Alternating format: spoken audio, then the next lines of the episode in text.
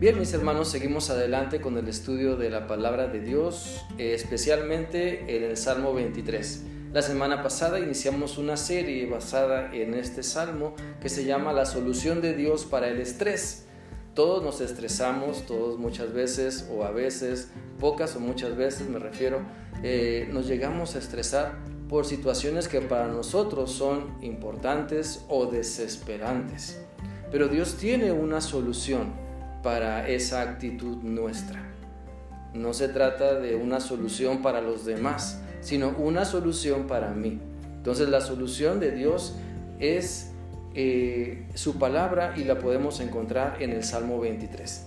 La semana pasada hablamos sobre la solución de Dios para la preocupación cómo eh, a veces la preocupación que llega a nosotros la tomamos, la abrazamos, la hacemos nuestra fiel compañera y no nos deja, no nos deja crecer, ni confiar en Dios, ni disfrutar, ni nada. Pero bueno, estudiamos sobre la solución que Dios tiene para nosotros sobre la, para la preocupación. El día de hoy vamos a meditar en la Biblia también en el Salmo 23 y en otros pasajes más de cómo Dios tiene la, la solución para la ocupación. ¿A qué me refiero? Bueno, a esas personas que se ven en la necesidad de ocuparse siempre. La sociedad les llama adictos al trabajo. Y todo eso, ¿verdad? Por no querer tener una vida familiar, por no querer tener una vida eh, social, eh, familiar, eh, sana, estable, balanceada. Y entonces, ¿qué hacen? Se refugian en algo. En este caso, se ocupan. Se ocupan en algo para distraerse de sus responsabilidades, de lo que ellos quieren y pueden, o más bien tienen que hacer. La solución que Dios nos da para la ocupación entonces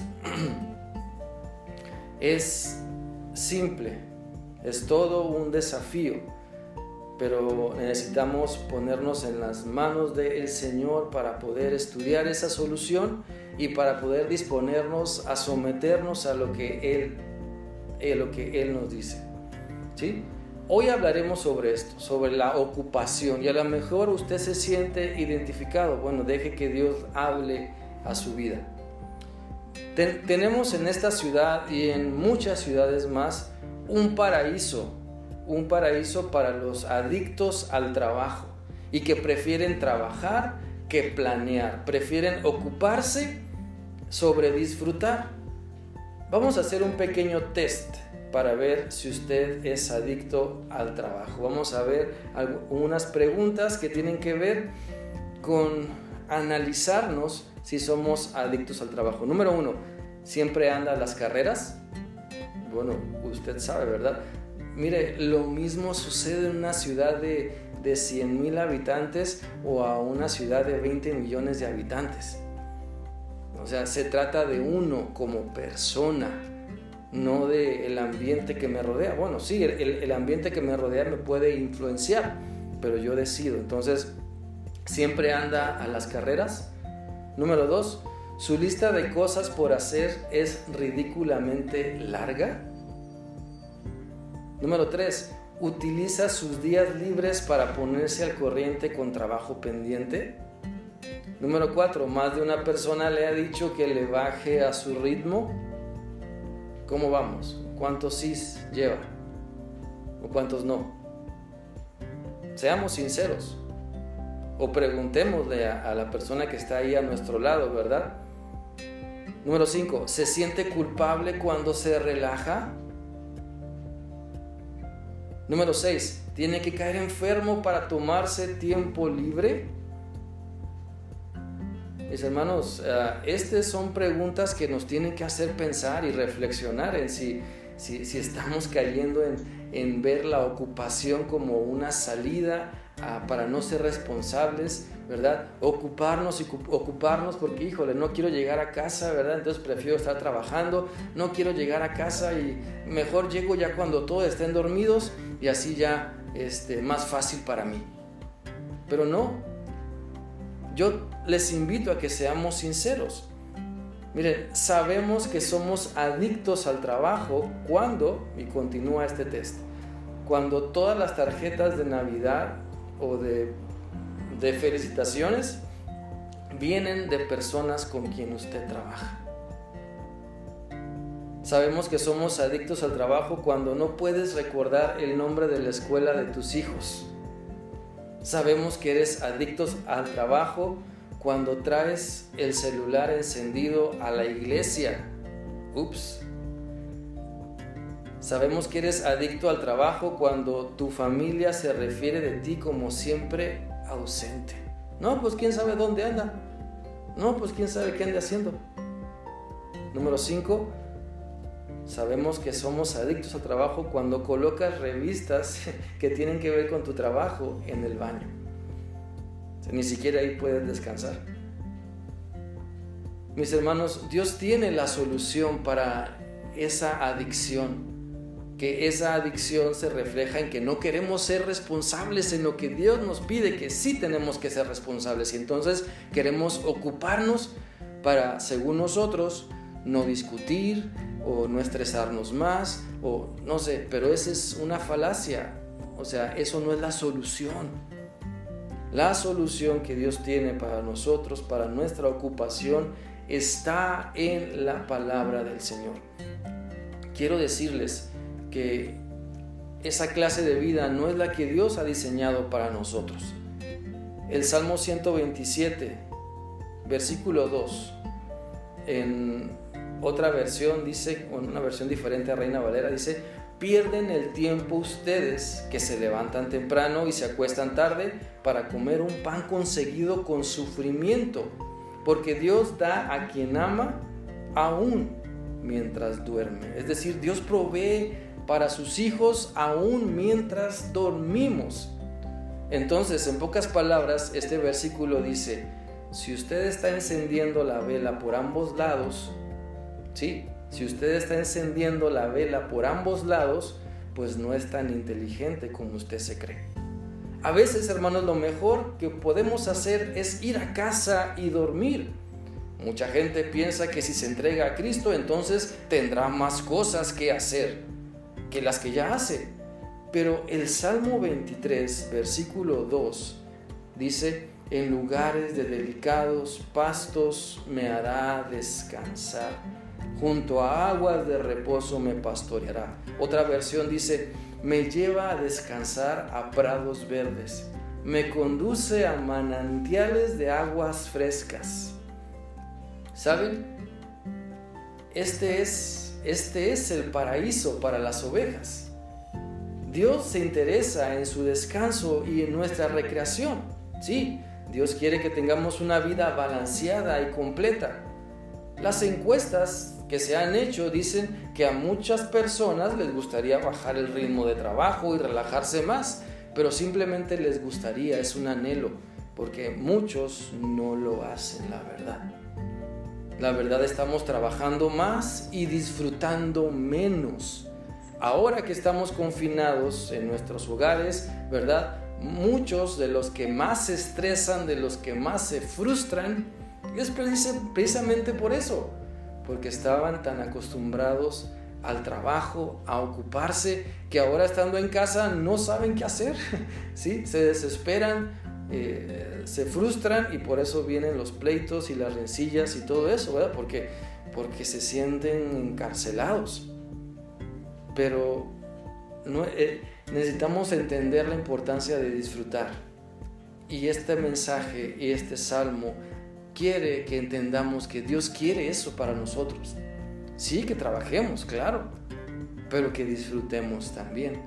Que podamos balancear las cosas y entender, ¿verdad?, que el Señor provee, provee todo, siempre lo que necesitamos. Por eso, vamos a ver eh, algunos puntos sobre cuál es la solución de Dios para la ocupación entonces. Si, si pensábamos que estar en la oficina desde las 7 de la mañana hasta las 9 de la noche, esa es la solución de Dios para mi vida próspera, para que no le falte nada a mi familia déjame decirte que no. Esa no es la solución de Dios. La solución de Dios es que podamos entender que Él provee, sí, Él recompensa nuestro esfuerzo, pero Dios no te pide que te refugies en lo que haces para desatender tu matrimonio, tus hijos, las responsabilidades en tu comunidad, tu iglesia. Él no te pide que te refugies en otras cosas para desatender y entonces lo tomes como excusa. Entonces, vamos a ver, en primer lugar, eh, hay cinco puntos donde Dios nos quiere ayudar a entender la solución que Él tiene para nuestra mala comprensión de la ocupación, mala comprensión del trabajo. Número uno, reconoce tu valor como persona. Sí, reconozca su valor como persona, mi hermano. La gente adicta al trabajo confunde su valor con su trabajo.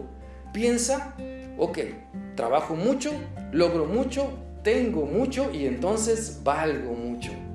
Pero no, no, esa es la mentalidad que te han infundido desde que estabas en la escuela. Pero no es lo que la Biblia dice.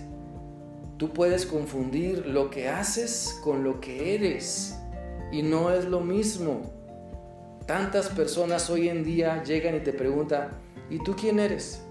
Y, y con esa pregunta esperan que les digas a qué te dedicas. No, pues soy el respetable ingeniero, eh, soy el dueño de, soy esto, soy aquello, pero no. Y estamos mal acostumbrados a eso.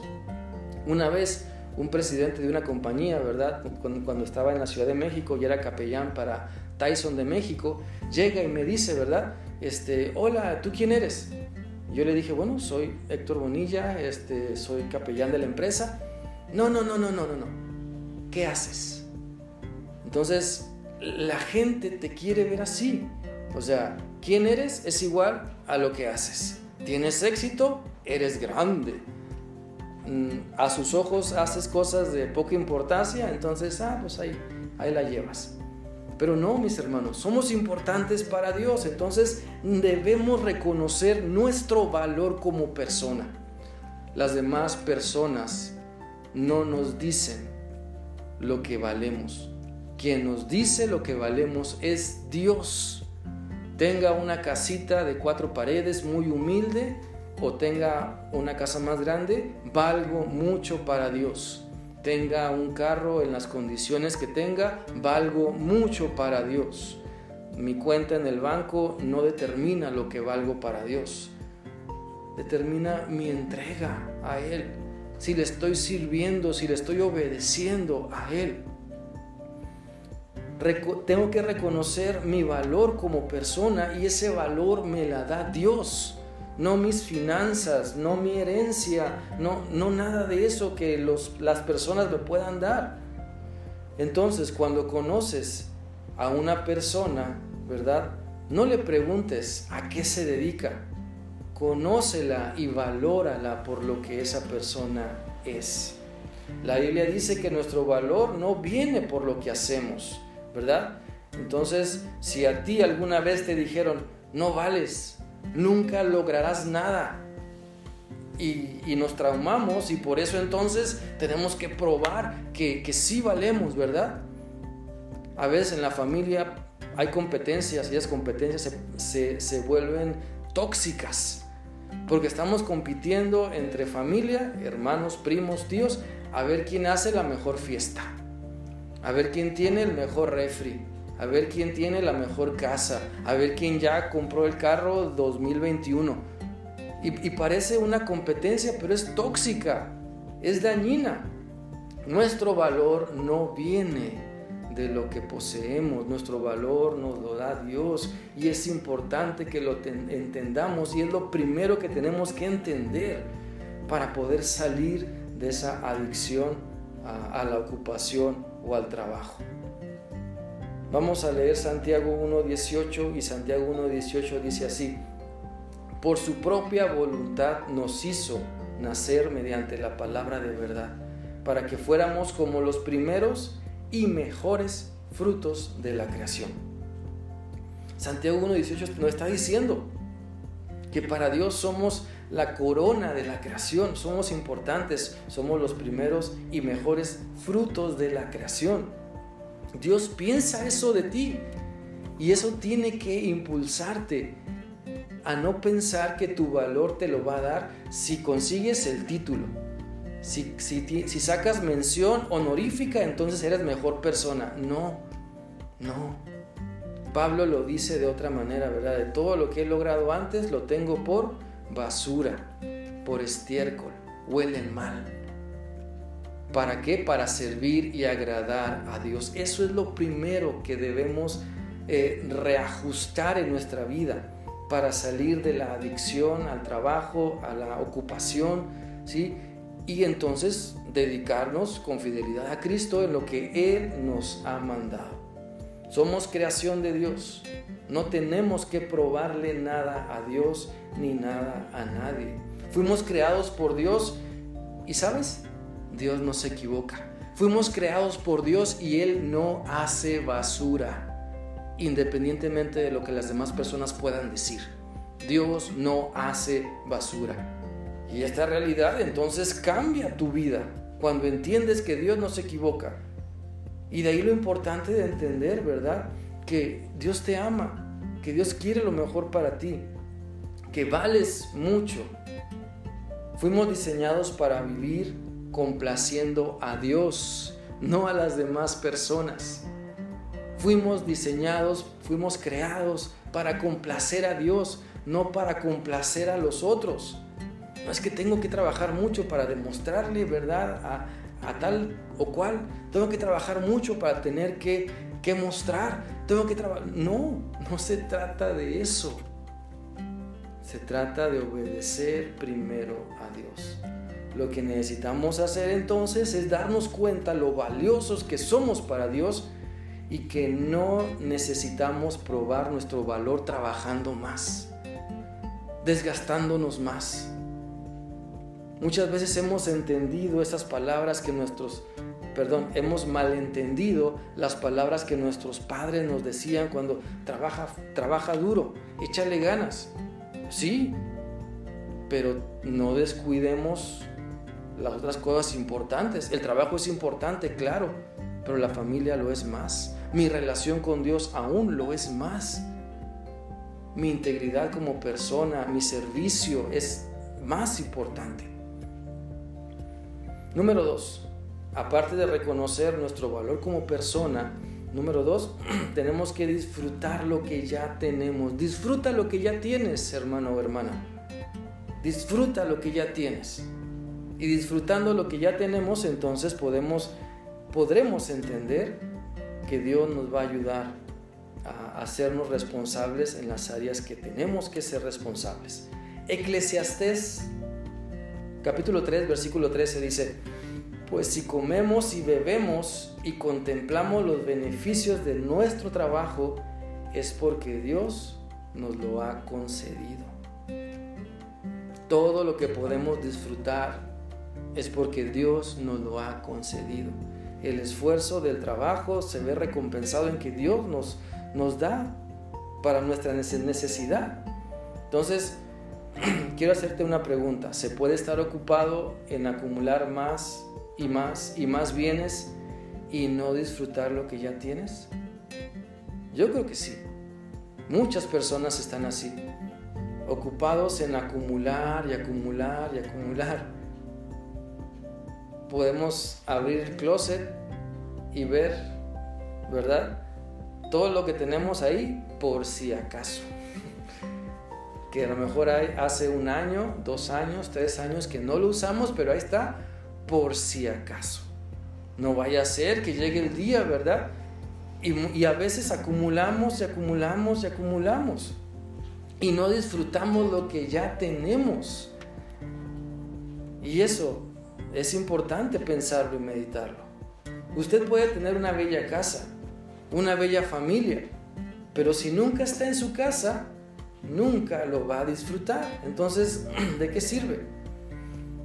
Parece, o muchas veces, padecemos el, síndrome, perdón, el síndrome de comprador compulsivo, donde pensamos que eh, necesitamos comprar. Las personas tienen algo y vemos, ah, yo también lo debo tener. Vemos algo anunciado en la televisión y pensamos, ah, yo también lo debo tener. Y de ahí viene la mala administración. De ahí viene entonces que los padres tengan que trabajar más y más y más y más para pagar todo lo que estamos acumulando. ¿Recuerda cuando, bueno, los, matrimonios, ¿recuerdan cuando se casaron? ¿Cuántas cosas tenían? Y se los pregunto en, buen, en un buen sentido. La mayoría cuando nos casamos no teníamos muchas cosas. Me acuerdo que mi esposa y yo compramos primero pues, el, colchón de la cama, después alguien nos regaló una base, compramos una lavadora y unas cuantas cositas y nada más. Y gracias a Dios, ¿verdad? El Señor ha suplido necesidades. Pero si comparamos, si analizamos, ¿verdad? Cómo empezamos a formar nuestra familia, podemos ver que a lo mejor nos hemos enrolado en acumular y en acumular, en tener, en tener, en tener, y no disfrutamos lo que según nosotros compramos, no disfrutamos lo que ya tenemos, porque siempre estamos queriendo más o queriendo algo más. Muchas personas compran cosas que no necesitan con dinero que no tienen para impresionar a personas que no conocen. Y así muchas personas caen y muchos hijos de Dios así viven, pagando deudas y deudas y deudas y deudas y deudas y apenas terminan de pagar una y ya se endeudaron con otras tres o cuatro. Y también eso está mal. Eso es vanidad y aflicción de espíritu, dice la palabra del Señor. Necesitamos pensar y aprender que las, las mejores cosas de la vida no son cosas. Las mejores cosas de la vida no son cosas, sino son las personas que Dios ha puesto a nuestro alrededor. Nuestra familia en la sangre, nuestra familia en la fe. Y Dios quiere, fíjense, en este tiempo del COVID-19, que simplemente llegó para quedarse, quiere que aprendamos a disfrutar lo que Él nos ha dado. Entonces yo quiero invitarte para que disfrutes lo que tienes, esfuérzate, esfuérzate, pon recordatorios en tu teléfono, en tu cuarto, en tu carro, disfruta lo que tienes. Recordatorios que te ayuden a disfrutar lo que tienes a poder expresar ese amor para lo que sí tienes, las personas que, están cerca de ti. Porque mira, si tú reconoces tu valor como persona, entonces vas a disfrutar. Vas a disfrutar de ti y de los demás. Vas a disfrutar de lo que el Señor te ha dado. Como pastor, he escuchado a mucha gente enferma en sus en sus días de enfermedad, ¿verdad? O ya a punto de partir con el Señor, que me han dicho, me hubiera gustado haber pasado más tiempo con mi familia. Nadie me ha dicho, me hubiera, pasado, me hubiera gustado, perdón, pasar más tiempo en la oficina. Me hubiera gustado pasar más tiempo trabajando, ocupado. No, todos coinciden en que les hubiera gustado pasar más tiempo con su familia. Y, y eso es algo para pensar ahorita que tenemos la oportunidad. Porque en la vida podemos obtener cosas, pero ninguna de ellas las llevaremos con nosotros cuando muramos. ¿Acaso ha, visto usted o hemos visto alguna carroza con, con un remolque de mudanza con todas las cosas de la persona difunta? No, es ridículo. Por eso la Biblia nos quiere hacer entender la importancia de disfrutar lo que ya tenemos y no afanarnos por conseguir más todo el tiempo. Disfrutemos lo que tenemos, hermanos, en, verdad. Disfrutemos este tiempo que Dios nos permite vivir, donde tenemos que cuidarnos, ¿sí? donde tenemos que estar obligados a, a estar cuidándonos en casa, ¿verdad? Y muchos negocios están cerrados, muchos centros de diversión, eh, desde restaurantes o cines, están cerrados, ¿verdad? Porque tenemos que estarnos, que estarnos cuidando. Entonces disfrutemos lo que sí tenemos. ¿Cuántas personas no dicen, ay, es que yo disfrutaba estar en tal lugar, ¿verdad? Y, este, desayunando con, con, mi familia en tal lugar. Disfrutaba estar en el cine, ¿verdad? Con mi familia. Disfrutaba estar en tal restaurante o en tal parque, ¿verdad? Con mi familia. Bueno, Dios quiere hacernos entender que lo importante no son los lugares, sino es lo que Él nos ha dado. Desde nuestra actitud continuando con nuestra familia. Número 3, sigamos adelante. La solución de Dios para la ocupación tiene que ver también con limitar sanamente nuestro trabajo.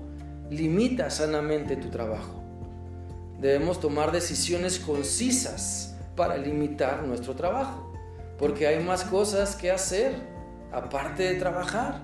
El trabajar no lo es todo. Y a veces nos cuesta trabajo entender esta realidad. El trabajar no lo es todo. El estar ocupado todo el tiempo no lo es todo. No te sientas culpable porque te, te dicen que te sientes y te relajes. Un síndrome de esto, de lo que estamos hablando, de que queremos estar ocupados siempre, es el celular. ¿Sí? O sea, tienes tanto trabajo que estás en la oficina o en tu lugar de trabajo, ¿verdad? Ahí, y todavía llegas a casa y quieres seguirle con el celular.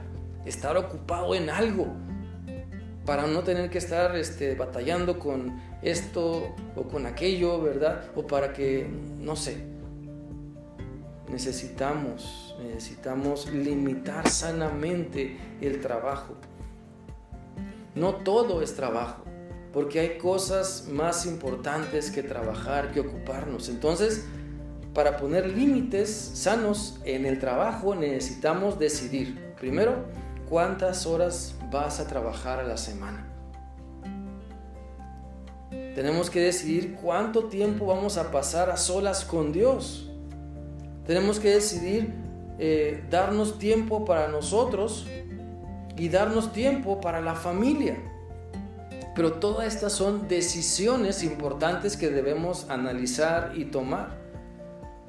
Si no planeamos, hermanos, no estamos siendo sabios. Si no planeamos todas estas decisiones y estos límites que tenemos que poner, no estamos siguiendo lo que la Biblia nos dice. No podemos dejarnos llevar por el día o por el trabajo. Es que hoy hubo mucho trabajo y, no supimos cómo poner límites. Bueno, pidamos a Dios sabiduría. Él nos quiere ayudar. Vamos a Eclesiastés.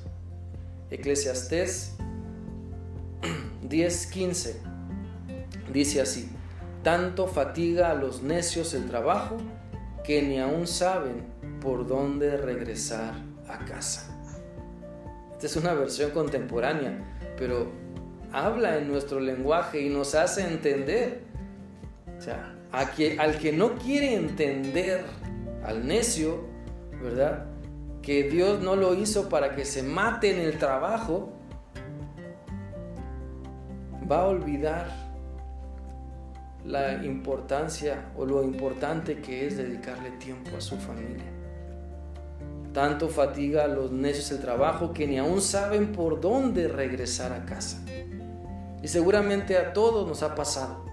Después de un día de arduo trabajo donde eh, no supimos poner límites, ¿verdad? Para regresar a casa, entonces regresamos cansados, de malas, y esperamos que todos me entiendan porque me estoy sacrificando por esta familia, ¿verdad? Porque nadie comprende el esfuerzo que yo estoy haciendo matándome 20 horas ahí en el trabajo. No, eso no es el plan de Dios. Perdóname, pero ese no es el plan de Dios. Y no esperes que tu familia, tus hijos, tu esposa, tu esposo entiendan esa actitud equivocada.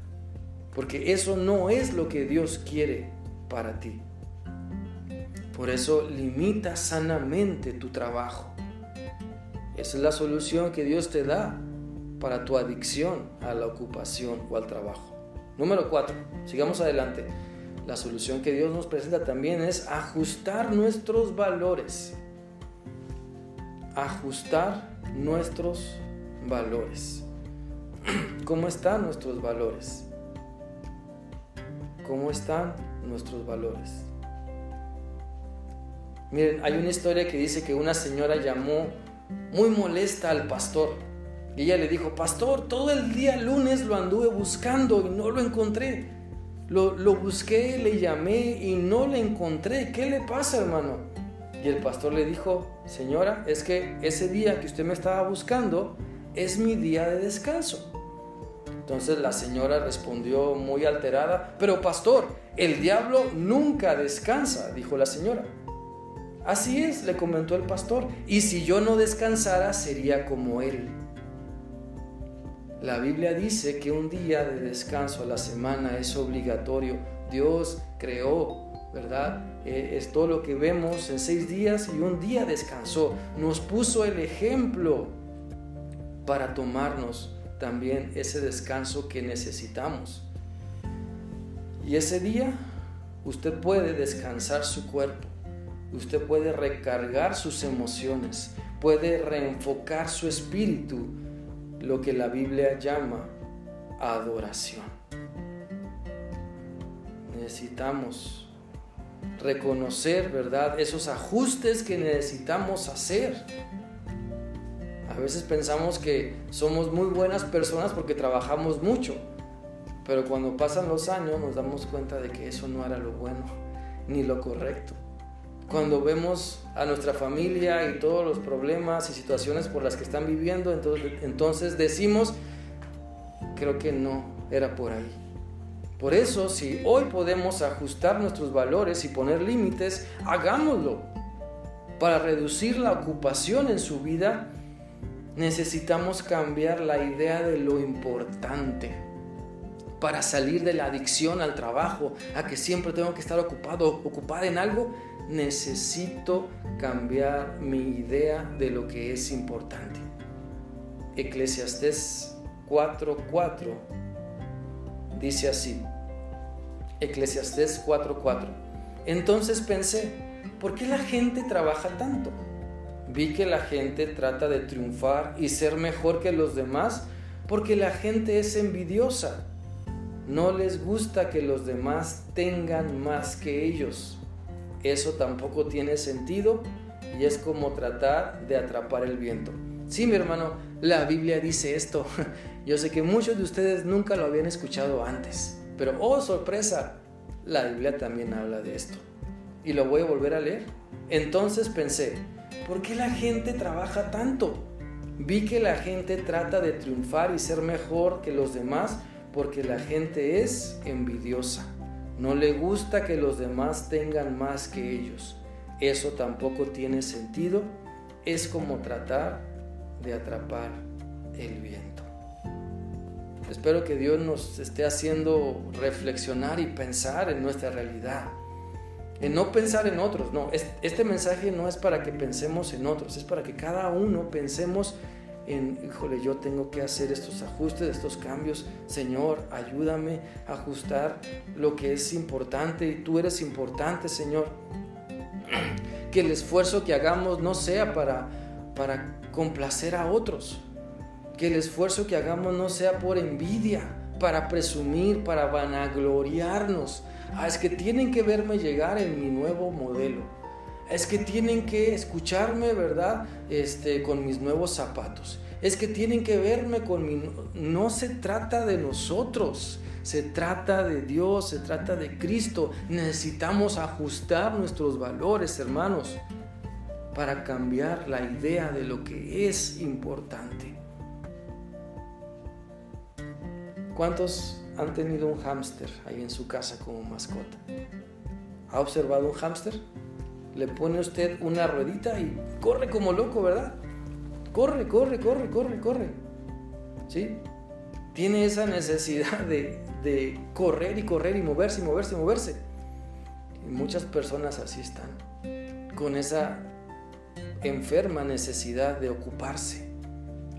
Y digo enferma porque desatienden otras cosas que también son importantes. Dios nos dijo que trabajáramos, sí, pero de una manera sana, de una manera equilibrada. También un hámster, ¿verdad? Si lo hemos visto cuando come, ¿cómo comen esos animalitos? Se llenan los cachetes y se les inflan así. Parece que siempre quiere más. Hay cosas más importantes, hermanos, que solo tener más. O tener lo último de la tecnología. O tener lo, lo más popular. Si vamos a la Biblia, en Marcos 8:36,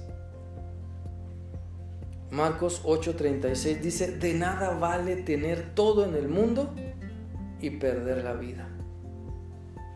¿De qué sirve tener muchas cosas aquí en la tierra si al final voy a arder como carbón en el infierno? ¿De qué me sirve todo eso? Porque los bienes no me van a salvar. Los bienes que Dios me ha dado, ¿verdad? No me van a tener no me van a dar, perdón, un lugar especial en el cielo. No, no, sino es nuestro servicio, nuestra obediencia al Señor lo que nos va a, a recompensar, ¿verdad? Lo que el Señor va a recompensar en nosotros es nuestra fidelidad, no lo que tuvimos o lo que pudimos acumular. Entonces, preguntémonos cada día, ¿vale la pena el, afán, vale la pena esta adicción a la ocupación o al trabajo, vale la pena que esté descuidando a mis hijos, a mis hijas, a mi esposo, a mi esposa, vale la pena.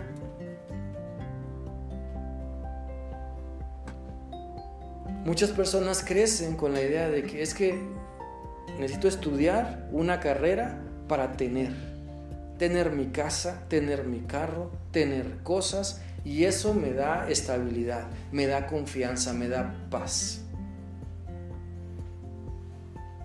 Desafortunadamente cuando llegan las pruebas y los problemas y todo eso se desmorona, se dan cuenta de que no era lo más importante, sino que Dios sigue siendo lo más importante, lo que nos da estabilidad. Lo que nos da estabilidad es Dios, no es el dinero invirtamos en lo que es incorruptible, invirtamos en el reino de Dios, invitamos, invirtamos, perdón, en las demás personas, en sembrar la palabra del Señor. El dinero que usted gana algún día se irá. El dinero que usted gana o que usted está acumulando ahí en el banco, debajo del colchón o en su cajita, algún día se irá y a lo mejor lo va a disfrutar la persona que usted ni piensa y a lo mejor ni quiere. Pero invierta en el reino del Señor y ajuste sus valores. Ajuste sus valores. La idea de lo que es más importante.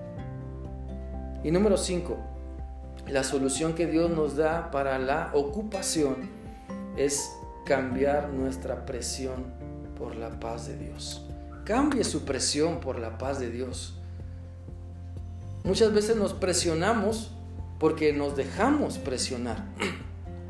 Dejamos que las necesidades o los afanes u otras cosas nos presionen.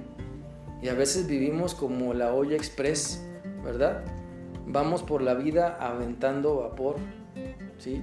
Y cuando nos quieren tocar, pues se quema la gente, ¿sí? porque no nos dejamos abrazar, porque estamos tan presionados que, que no podemos relacionarnos con las demás personas de una manera correcta. Entonces, esto de cambiar la presión por la paz de Dios va a la raíz de lo que a usted le estresa. Si usted permite que la paz de Dios llene su vida, el estrés será destruido la preocupación y la ocupación serán destruidas. Miren, sabemos que hay tres clases de fatiga, la física, la emocional y la espiritual. ¿Cuántos quieren vacaciones? Muchos, sobre todo ahorita que, pues las playas están cerradas, los balnearios también y sabemos la situación. Pero muchos quieren vacaciones. Bueno, Las vacaciones solo resuelven la fatiga física. Para las otras dos, usted necesita una correcta relación con Dios. Para la fatiga emocional, para la fatiga espiritual, solamente la paz de Dios puede darle lo que usted necesita. Muchas personas se van de vacaciones pensando que también van a recargar sus fuerzas emocionales y espirituales, pero cuando regresan, oh, qué triste realidad, que eso no era cierto. Solamente descansaron, se relajaron, su cuerpo se relajó, pero el daño emocional, el daño espiritual sigue ahí. ¿Por qué? Porque solamente Dios puede darnos esa paz que necesitamos. Solamente Él puede cambiar nuestro lamento en gozo. Solamente Él puede darnos esa paz que necesitamos para seguir adelante día con día. Solo así, solo así Él puede, Dios puede cambiar la presión que sentimos por su paz. ¿Sabe? Si han observado, a un bebé muchas veces no le gusta ser acostado para descansar. Hay muchos niños que reniegan y se rehusan, patalean y manotean porque los van a acostar a descansar. No quieren, no quieren. ¿Y sabe? La resistencia al descanso es señal de inmadurez. La resistencia al descanso es señal de inmadurez. Si siempre trabajas y nunca tomas tiempo para descansar, estás en un error. Estás violando los diez mandamientos y mostrando rasgos de inmadurez. Pues llegará, déjame decirte que llegará el día donde Dios te va a forzar a descansar. A través de un problema, a través de una enfermedad. Dios no lo quiera, ¿verdad? Pero a veces no entendemos de otras maneras. Así que yo te invito para que mejor mejoremos nuestra relación con Dios y dejemos que Él nos dé esa paz, que podamos reajustar nuestros valores, que podamos poner límites en nuestro trabajo, que, podemos, que, que podamos reajustar nuestro valor como persona y entonces poder descansar, realmente disfrutando lo que Él nos da. Por eso te invito a que mejores tu relación con Cristo, para que puedas experimentar esa paz, ese gozo, todo el fruto del Espíritu Santo. Miren, voy a parafrasear el Salmo 23, 1 y 2. Le voy a pedir a Marco que lo ponga por ahí. El Señor es mi pacificador, no me afanaré. Él me hace detenerme y descansar en intervalos. Él me provee con pensamientos de quietud para restaurar mi serenidad. ¿Cuántos pueden decir amén? ¿Verdad? Gloria a Dios, porque Él es nuestro pacificador. El Señor es mi pacificador, no me afanaré.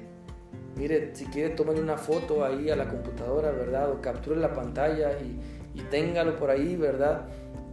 Para que pueda meditar en esta paráfrasis. Esta es, una paráfrasis de, lo que dice el Salmo 23. Entonces necesitamos entender la importancia de que el Señor nos llene de paz, sacar el afán de nuestra vida, detenernos a descansar, ¿verdad? Él ha creado intervalos, sí, de 24 horas para que podamos descansar. Dios es sabio y nos da lo que necesitamos.